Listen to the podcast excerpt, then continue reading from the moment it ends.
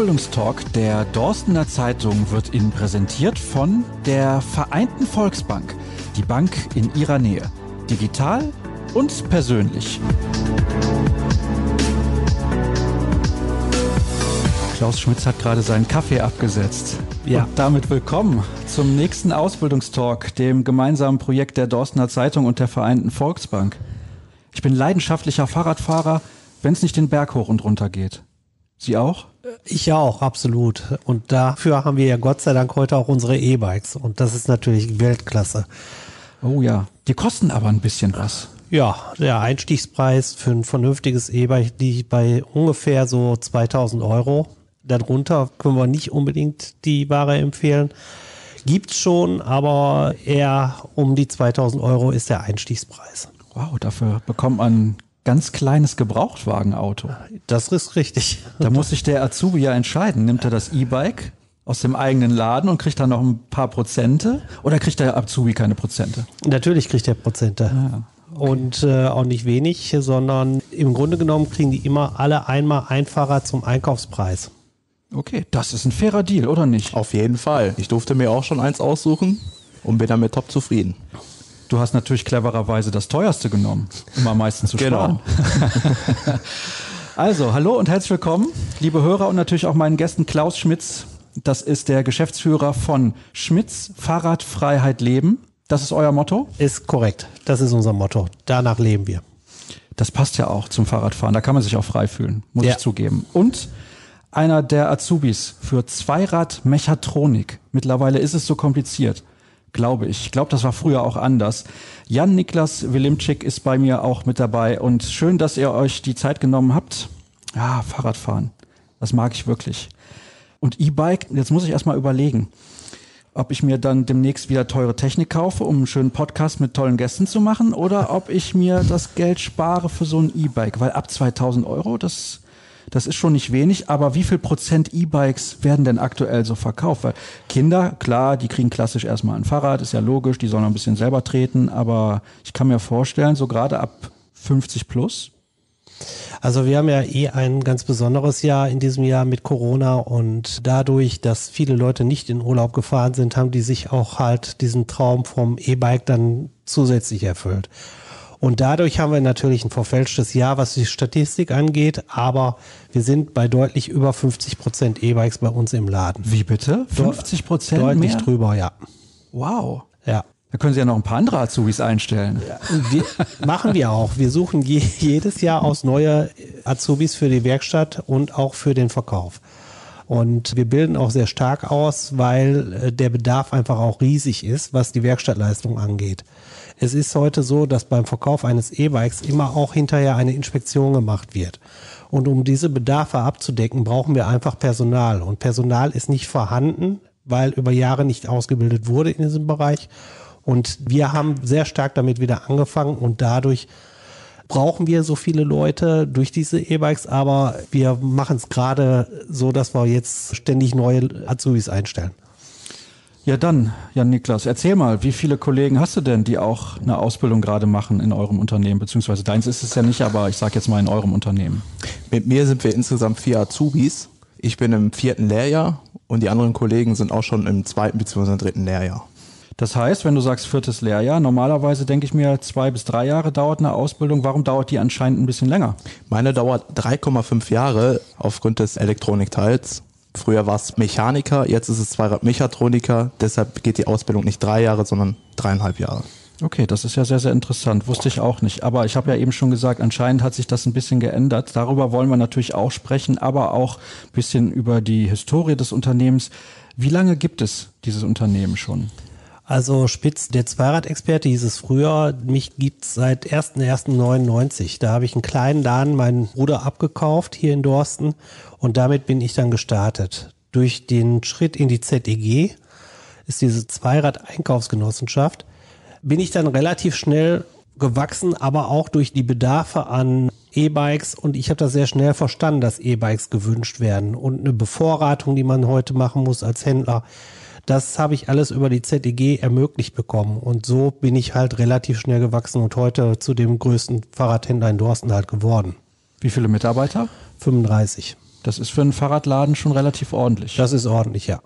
Ich kenne den Laden ja nicht. Ich komme ja nicht aus Dorsten, das muss ich zugeben. Liebe Dorstner, bitte nicht böse sein. Ich bin von auswärts angereist, aber wir haben in meiner Stadt auch einen relativ großen Fahrradladen über zwei Etagen und jedes Mal, wenn ich da hinkomme und sage, ja, da ist irgendwas nicht in Ordnung, ist da eine Riesenschlange. Ja.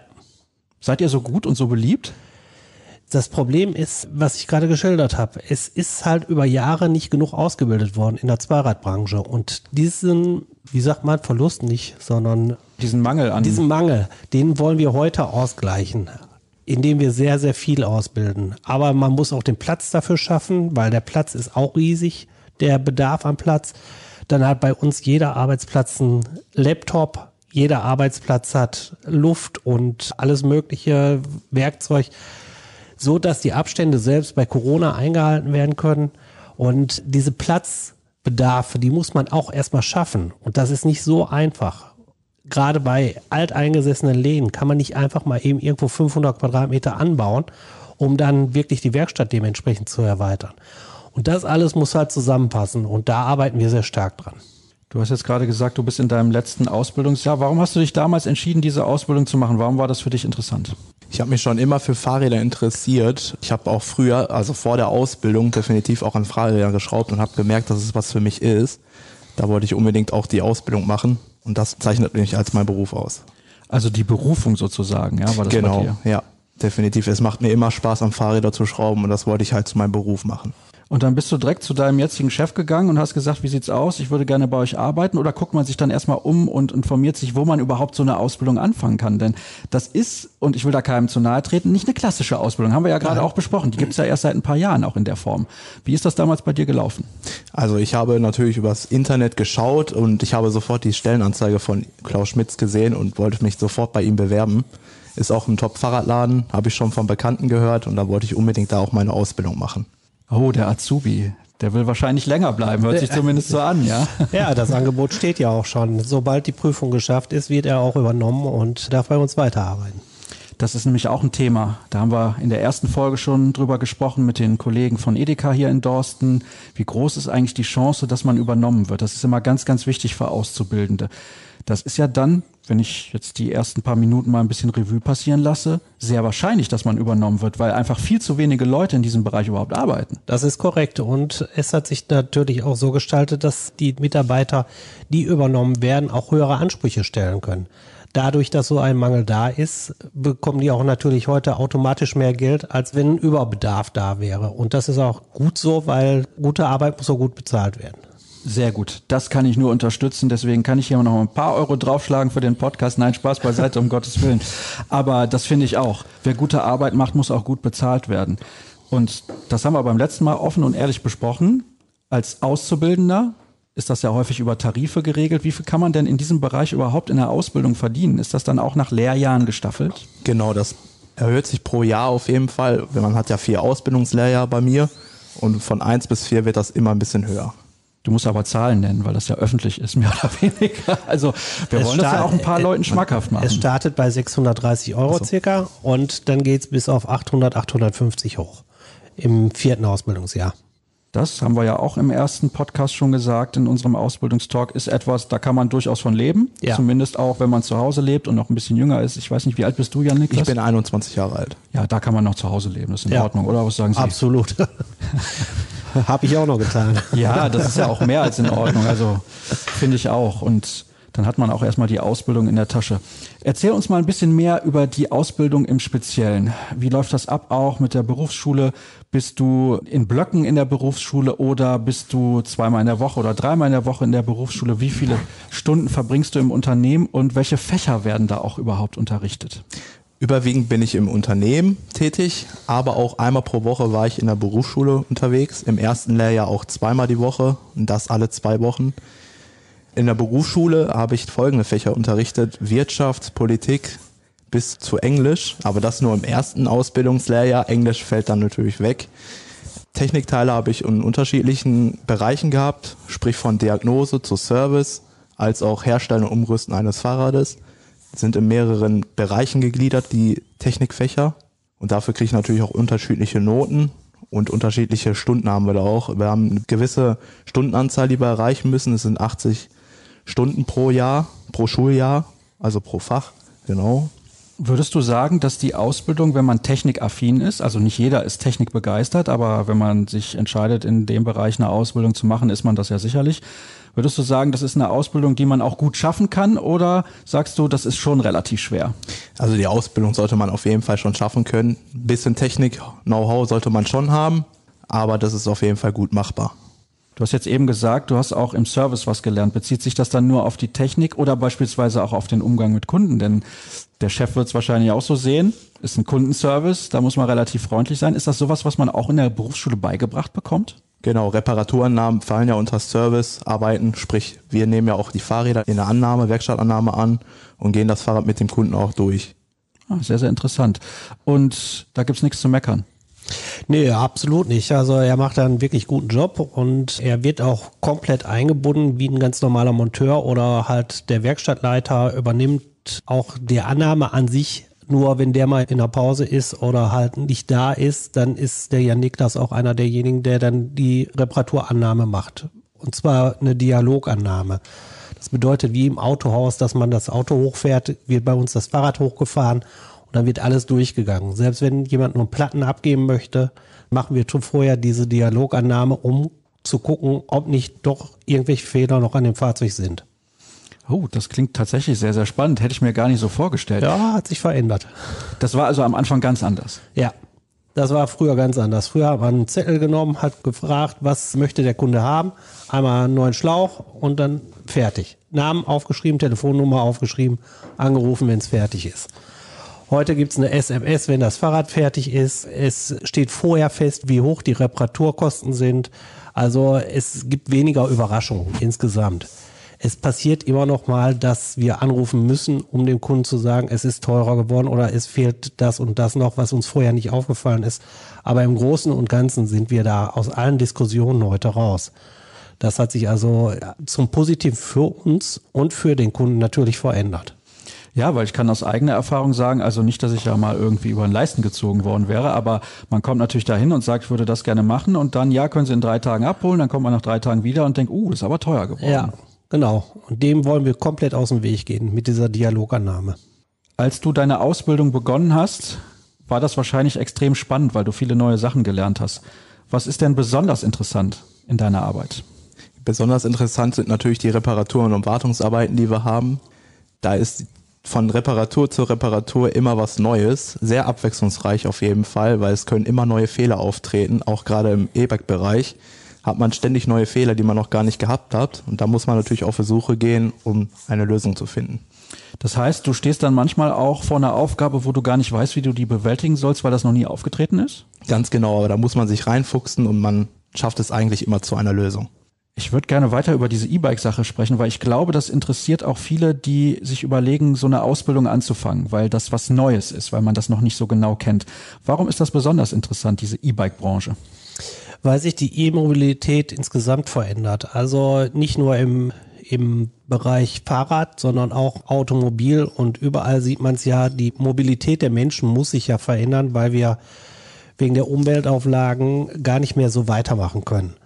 Und das Fahrrad, das wird für Kurzstrecken viel, viel häufiger genommen als vorher. Und die Fahrräder verändern sich auch gerade drastisch. Wir haben heute Lastenräder, die ganz leicht zu fahren sind. Wir haben heute Miniräder mit E-Unterstützung, die man eben in den Kofferraum schmeißen kann oder mit in Zug nehmen kann. Also die ganze Mobilität verändert sich und natürlich auch dadurch das ganze Verhalten und das Denken übers Fahrrad. Das Fahrrad an sich war früher mal ein arme Leute Fortbewegungsmittel. Das hat sich aber insofern, dass es ein Freizeitmobilitätsgerät ist, plus für die Pendler auch ein Fahrzeug zur Arbeit geworden ist. Insofern hat sich die ganze Sache im Bezug aufs Fahrrad total verändert. Und die E-Mobilität ist halt ganz, ganz wichtig, was die Zukunft für uns alle angeht. Und da sind wir natürlich auch mit einem wahnsinnig interessanten Produkt am Markt. Verkaufst du auch? Ich verkaufe keine Fahrräder. Ah, Mensch, ich wollte jetzt eins kaufen, das ist natürlich ein bisschen ein Problem. Da muss ja, ich mich ja schon wieder an den Chef wenden. Um Gottes Willen, nein. Ich möchte ja den Azubi auch ein bisschen zu Wort kommen lassen. Wir haben auch Azubis im Verkauf. Ja, okay. Ja. Also das heißt, ihr bildet im Verkauf aus und dann in der Werkstatt. Ja, ist korrekt. Warum macht das denn mehr Spaß als im Verkauf? Sehr gute Frage auf jeden Fall. Ich finde, in der Werkstatt finde ich, kann ich noch mehr lernen als im Verkauf, weil an den Fahrrädern werde ich ja selber schrauben. Und dann kann ich auch, wenn ich mal tatsächlich ein Fahrrad verkaufen werde, dem Kunden viel bessere Informationen oder weitere Informationen über das Fahrrad nennen. Sprich Drehmomentanzahl des Motors oder weitere Daten der Elektronik, wenn sie sich für ein E-Bike entscheiden. Ja, ich, ich schwanke gerade so ein bisschen. Ne? Also ich fahre ja schon weitere Strecken. Ich komme aus Solingen, das kann ich ja hier offen sagen. Solingen ist eine Stadt, da geht's nur hoch und runter. Ja. Wenn ich jetzt hier in Dorsten bin, dann denke ich mir, Mensch, da kann ich ja alles zu Fuß laufen. Das ist ja gar kein Problem. Aber mit dem Fahrrad ist man ja schnell unterwegs, ist ja alles wunderbar. Deswegen hier bietet sich ja ein Fahrrad förmlich an. Warum sollte man denn vielleicht hier in der Gegend sogar trotzdem ein E-Bike kaufen? Einfach deswegen, weil man die Lasten, die man zu bewältigen hat mit dem Fahrzeug, auch schneller bewegen kann und einfacher bewegen kann, als wenn ich jetzt laufe. Wenn ich zum Beispiel zum Einkaufen gehe und ich habe einen schweren Korb dabei mit vier Litern Milch, das reicht ja schon, um den zu tragen, ist natürlich sehr anstrengend. Aber mit dem E-Bike oder mit dem Fahrrad an sich ist es wunderbar zu transportieren. Hier in Dorsten ist es auch so, wir gehen ins Münsterland vom Ruhrgebiet ins Münsterland und das Freizeitverhalten hier der Dorstner hängt kolossal viel mit dem Fahrrad ab. Das war falsch gesagt. Zusammen. Zusammen wollte ich sagen, genau, das hängt zusammen. Und hier ins Münsterland zu fahren, bei schönem Wetter oder am Wesel-Datteln-Kanal entlang zu fahren, das kann man auch jeden Samstag und Sonntag sehen. Fürs Freizeitverhalten ist das Fahrzeug, das E-Bike hier eine wunderbare Geschichte. Und um etwas größere Reichweiten zu erreichen, nimmt man einfach ein E-Bike statt einem normalen Fahrrad. Wenn jetzt dann also einer momentan bei Ihnen im Laden ist, lassen wir jetzt mal Corona ein bisschen außen vor, der kommt rein und sagt, passen Sie mal auf, Herr Schmitz, ich habe 1500 Euro für ein Fahrrad zur Verfügung. Jetzt haben Sie mir ja eben gesagt, 2000 Euro müsste es schon sein für ein Mhm. gutes E-Bike. Dann haben Sie mir jetzt auch ein paar Argumente gesagt. Aber was kriegt er denn für 1500 Euro von Ihnen? Schwatzen Sie dem dann die 500 Euro noch von der Backe ab, damit er sagt, okay, E-Bike ist einfach die bessere Alternative? Oder haben Sie so viele tolle Fahrräder, auch normale Fahrräder im Angebot, dass Sie dem sagen können, passen wir auf hier, da sind Sie auch sehr, sehr gut mit ausgestattet. Also zum einen haben wir natürlich auch sehr, sehr gute normale Räder. Und da kann ich immer wieder auch ein schönes Trekkingrad empfehlen, was einfach auch vom Fahren her wunderbar ist. Man muss nicht unbedingt den Motor haben. Das ist natürlich völliger Quatsch. Aber es gibt auch ganz viele Finanzierungsmöglichkeiten, über drei oder fünf Jahre einen Rundumschutz dazu zu nehmen. Also es gibt auch immer Möglichkeiten, wenn man nicht gerade ganz so viel Geld zur Verfügung hat, das über Jahre zu strecken. Und da haben wir die Volksbank auch als Partner zum Beispiel, um solche Finanzierungsmodelle dann anzuschieben, dass dann hinterher trotzdem das gewünschte Fahrzeug dabei rauskommt. Und das E-Bike ist halt zukunftsorientiert. Und das normale Trekkingrad wird auch immer weiter am Markt etabliert bleiben, aber es wird mehr auf die E-Mobilität gesetzt. Du bist ja jetzt der Experte, was den Motor angeht. Wenn ich jetzt mit dem Fahrrad 40 Stundenkilometer fahre, dann denke ich mir, wow, das ist aber schon ordentlich schnell. Was geben denn so die Standard-E-Bikes her? Die Standard-E-Bikes unterstützen bis 25 km/h. Es gibt natürlich auch S-Pedelecs, die unterstützen bis 45 km/h. Aber das 25 km/h Ding, das reicht, oder? In der Regel schon, aber manche Kunden wünschen sich natürlich noch mehr. Dafür haben wir auch S-Pedelecs. Ja, damit bin ich aber schon ganz gut unterwegs mit den 25 Stundenkilometern. Definitiv. Wie lange hält denn da so ein Akku? Wie viele Stunden oder wie viele Kilometer kann ich denn damit radeln? Wir haben verschiedene Unterstützungsstufen von Eco bis Tour oder natürlich Turbo auch. Im Eco-Modus kommt man meistens, je nachdem, welche Akkuausführung man hat, 150 Kilometer, 140 Kilometer, je nachdem, auch, kommt auch auf Fahrergewicht an und Fahreigenschaften. Da kann man nie genaue Zahlen nennen. In Dorsten natürlich weiter als in Soest. Richtig. Ich komme nicht aus Soest, ich komme aus Solingen. Ach, Solingen. Ja, Sorry. Ja, bitte nicht verwechseln. Ja, Entschuldigung.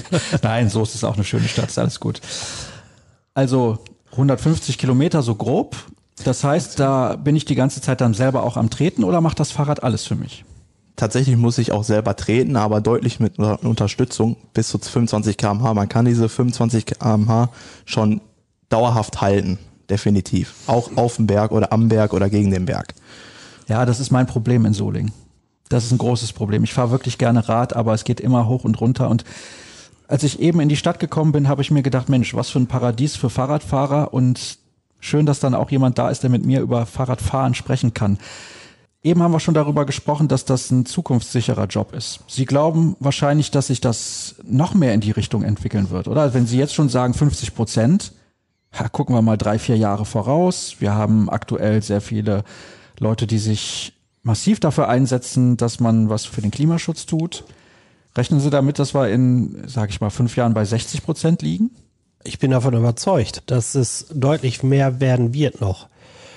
Die E-Bikes sind jetzt gerade erst bei sämtlichen Kunden angekommen. Es gab immer früher oder es war früher eine Betrachtungsweise, als wäre es ein Behindertenfahrzeug.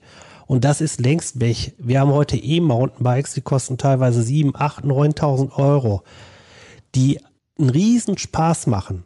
Wenn man damit durchs Gelände heizt, das macht einfach einen riesen Spaß. Und die Akzeptanz ist beim Kunden heute da, dass man auch E-Unterstützung im sportlichen Bereich nehmen möchte. Und dadurch auch diese Transportgeschichten. Also es wird sich im E-Bereich noch ganz, ganz viel weiterentwickeln. Ich habe jetzt gerade fürs nächste Jahr Transporträder bestellt, wo ein Handwerker in Dorsten rein theoretisch mit dem E-Bike komplett hier in Dorsten alles abfahren könnte. Und insofern glaube ich, dass wir von der E-Mobilität, was die Fahrräder angeht, erst am Anfang sind. Natürlich ist der normale Endverbraucher schon sehr weit. Die Hobbyradler, die haben alle schon Spaß dran. Aber die E-Mobilität im Einsatz, was Beruf und Handwerk und so weiter angeht, da wird sich noch einiges tun, bin ich von überzeugt. Jetzt hat dein Chef davon gesprochen, dass er Transporter-E-Bikes bestellt hat. Wie viel Kilo können die denn tragen? Weißt du das? Tatsächlich nicht, aber ich tippe mal auf 150 Kilogramm. Nee, über 200. Über 200 ja. sogar schon. Das ist ja. ordentlich. Also ja. da kann man auch als Handwerker ein bisschen was mit transportieren. Ja, genau. Wichtig ist natürlich in der Ausbildung auch, wie ist die Kommunikation im Unternehmen? Ihr macht jetzt hier so einen lockeren und lustigen Eindruck. Ich kann mir vorstellen, das ist im Unternehmen auch ähnlich, aber trotzdem natürlich auch mit der nötigen Konzentration bei der Arbeit. Aber das ist ja gar keine Frage. Wie ist das Verhältnis zu den Kollegen und zu den anderen Mitarbeitern bei dir? Unter uns Kollegen verstehen wir uns natürlich sehr gut. Das Arbeitsklima ist wirklich echt top. Natürlich muss man auch immer ernst bei der Sache bleiben. Wir machen auch viele Späße untereinander. Aber sonst sind wir auf jeden Fall auf einem Level und verstehen uns alle sehr gut. Das fand ich sehr bemerkenswert in unserer ersten Ausgabe. Die haben sich bei Edeka dazu entschieden, dass sie sich alle duzen, egal wie alt die sind im Unternehmen. Wie ist das bei euch? Jetzt sage ich nicht bei Ihnen. bei uns ist es so, dass sich, glaube ich, 95 Prozent duzen. Aber die ganz, ganz neuen jungen Azubis, die um den Respekt erst nochmal zu zeigen, sollten die am Anfang noch Sie sagen, aber wir sind relativ schnell beim Du. Also es ist halt auch eine Glaubensfrage. Und ich finde, so ein ganz, ganz schnelles Du ist schwierig. Aber im Grunde genommen sind wir relativ schnell beim Du.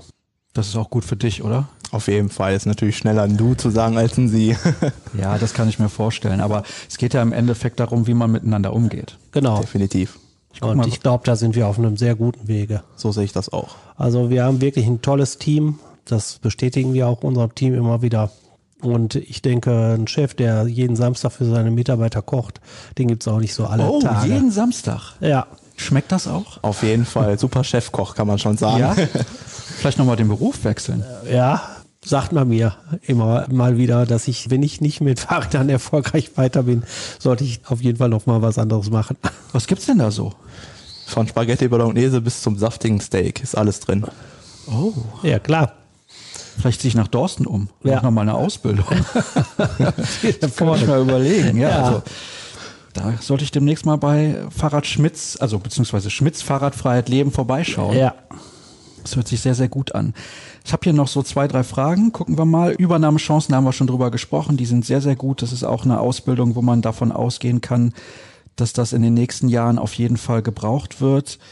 Wenn du jetzt deine Prüfung abgeschlossen hast, kriegt man ja dann immer so eine Urkunde und so weiter und so fort. Kann man sich dann da noch weiterbilden? Man kann sich noch zum Ausbilder weiterbilden oder zum Meister direkt. Dann kann der den Laden ja übernehmen. So rein theoretisch. Müssen sie aufpassen. Ja. Nein, natürlich ist das auch wichtig, wenn sich die Leute weiterbilden. Man wird ja immer wieder auch Personalbedarfe haben, auch rein theoretisch, wenn eine Filiale ansteht, wenn wir uns erweitern möchten. Und dann braucht man ja auch einen Meister in der anderen Filiale. Also von daher, ich bin immer froh, wenn die Leute auch die Chancen wahrnehmen und zu Lehrgängen gehen. Das müssen die halt bei uns speziell immer wieder auch von den verschiedenen Herstellern. Wir sind eine zertifizierte Werkstatt. Das bedeutet, das ganze Qualitätsmanagement drumherum muss stimmen. Das ist uns natürlich auch sehr wichtig. Wir werden jetzt Shimano Service Center. Shimano ist ein weltweit bekannter Hersteller von Radteilen, in erster Linie Schaltungen und Narben. Und solche Sachen, die wird man nicht einfach so. Da muss man schon einige Leistung für erbringen, damit man auch diese Qualität, dieses Qualität, Qualitätsmerkmal bekommt oder Qualitäts, wie sagt man? Ja, diese Auszeichnung. Diese Auszeichnung, genau.